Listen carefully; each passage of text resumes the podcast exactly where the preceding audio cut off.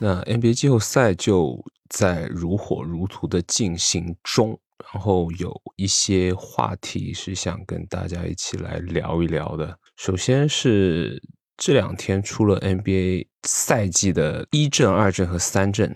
我们看到这个名单也是比较众望所归的，但是有部分人我还是觉得没有选上，或者是比较可惜的。首先，三阵是有 De'Aaron Fox、福克斯、勒布朗詹姆斯、利拉德、Julius Randle 以及小萨。那挺恭喜小萨的，小萨今年确实打得不错，值得进三阵的。唯独就是这个 De'Aaron Fox，我觉得他应该能进二阵吧。我觉得他今年还是配进入到第二阵容的。那我们再来看一下第二阵容，有杰伦布朗，然后巴特勒、库里、约基奇以及 Donovan Mitchell 米切尔。嗯，这个也没有什么意外。第一阵容是有 SGA 亚历山大、Jason Tatum、东契奇、字母哥、恩比德。Well，。那因为他今年还是有一个球员位置的一个限制，就像比较往常一点的弄法，所以你会看到约基奇都能被排到第二阵容，因为他跟恩比德是位置相冲的。但是明年开始就不会再有一个位置的一个限制了，就是最好的五个球员就直接进入了第一阵容。还有这个名单是缺了莫兰特的，莫兰特我觉得再怎么差他也得进三阵吧。莫兰特太多是因为场下的原因受到影响，其实他今年的发挥还是非常不错的。就是你单看他球场上打的，他绝对是一个配进一二三阵的球员。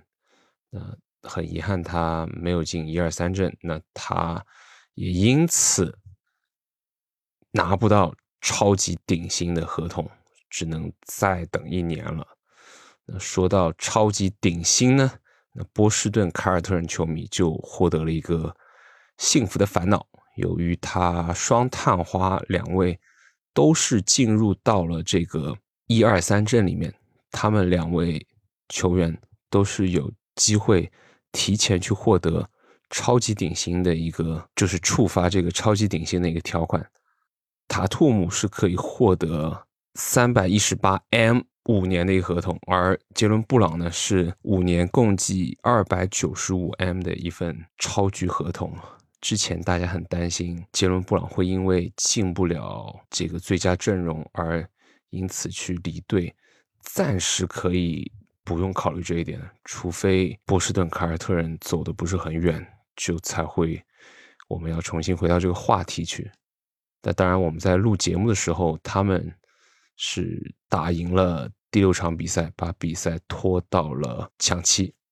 说到这个超级顶薪合同啊，我还是想跟大家简单的讲解一下。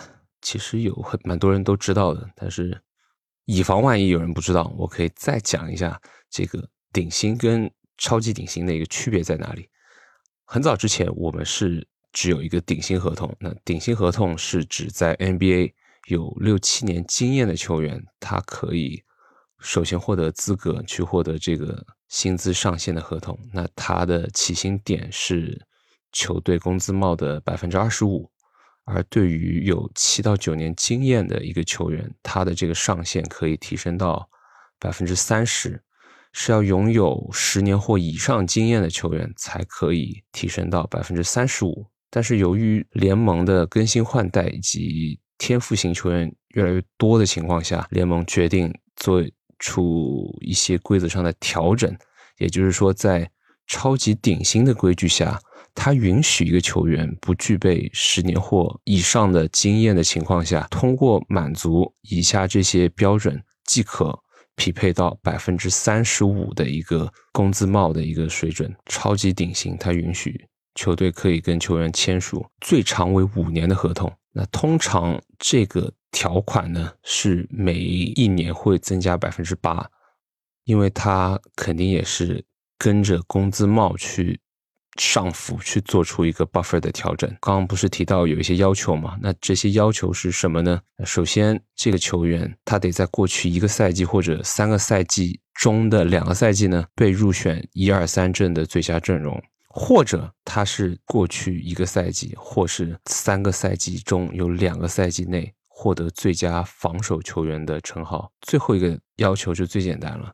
就是过去三个赛季任意一个赛季，你只要获得常规赛 MVP，你做到这一点，那你就是具备这个资格。那这个合同通常是由选秀选中这位球员的球队，或是通过交易获得他新秀合同的球队来提供的。那这个球员至少呢要在 NBA 有七年以上的经验，才可以获得这一份的合同。也就是说，你看卢卡东契奇前年签的那份合同吧，是五年二零七 M 的一个超巨合同，你跟塔图姆比。你就觉得，哎，好像性价比还挺高的。虽然我不是在黑塔图姆，但是他在 Game Six，就是第六场比赛，这个一开头是四投一中吧，我记得好像是十四投还是十二投一中，然后最后第四节倒时还挺神准的，就连进了四个三分，又帮助球队赢得了 Game Six 的比赛。这就又让我想起了一个老生常谈的一个话题。他们是叫英文叫 clutchness，关键时刻的一个发挥。究竟哪些球员在关键时刻发挥是一个很稳定的？印象流总会觉得，就像前几天大家都在说啊，库里 Steph Curry 他的关键时刻发挥总是很差的，很拉胯的。他是不能在比分落后的时候去终结比赛的。但是这个其实是一个伪命题。首先，你想一下，你们聊这个的时候，你是只看到了他末节那几分钟的表现，但是你有看到谁对位防守他吗？你有看到他前三节的一个表现吗？如果用你纯看第四节的一个表现，你可以说啊，塔图姆是一个关键时刻非常神稳的人，非常准，非常稳，因为他前面可以十二投一中，打的特别拉垮，但是他最后一节他可以。三分球五投四中，所以他是一个关键先生。而如果库里前面三节他都给你打了一个十二投九中，但是他最后一节打了一个九投一中，你会觉得啊，库里是一个关键时刻发挥非常不稳定的人。但是综合起来看，库里的表现全场都发挥的比塔图姆好。也就是说，你关键时刻发挥纯粹是一个很主观的一个数据，它也不是一个数据，就是一个大家是一个。很想当然的一个想法。如果我真的是要数据去深究的话，我之前做过一份表格。你觉得利拉德他关键时刻的发挥是很好的，但他其实关键时刻的每一球可转换成得分的一个期望值数值，他还没有库里高。那数据会说谎吗？数据肯定不会说谎。那是我们印象出了错，这个是有很大可能的。